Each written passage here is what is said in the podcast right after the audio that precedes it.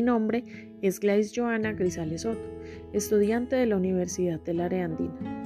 Me encuentro cursando octavo semestre y estoy realizando mi práctica de transición. Mi práctica estará enfocada en resaltar la importancia de generar interés por parte de los niños y niñas de transición por la literatura infantil, siendo esta una gran tarea que tenemos los docentes, puesto que en ocasiones a los, los niños se aburren. Es por eso que inicio con esta frase célebre.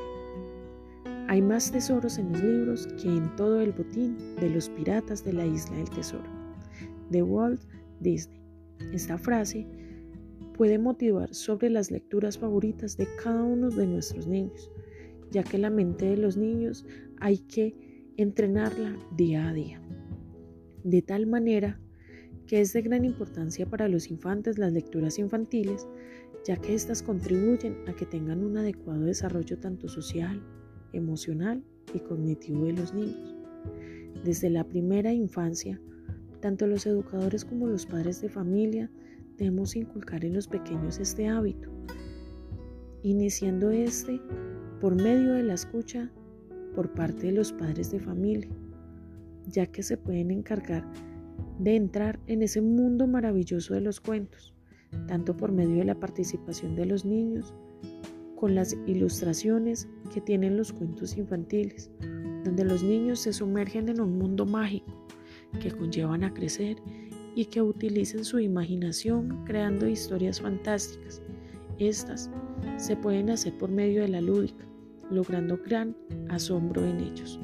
Es así como se va logrando que los niños esperen de manera ansiosa el momento que es dedicado a la lectura, no solo por el hecho de conocer una nueva historia, sino por las imaginaciones que éstas conllevan y por las emociones positivas que éstas generan en nuestros niños.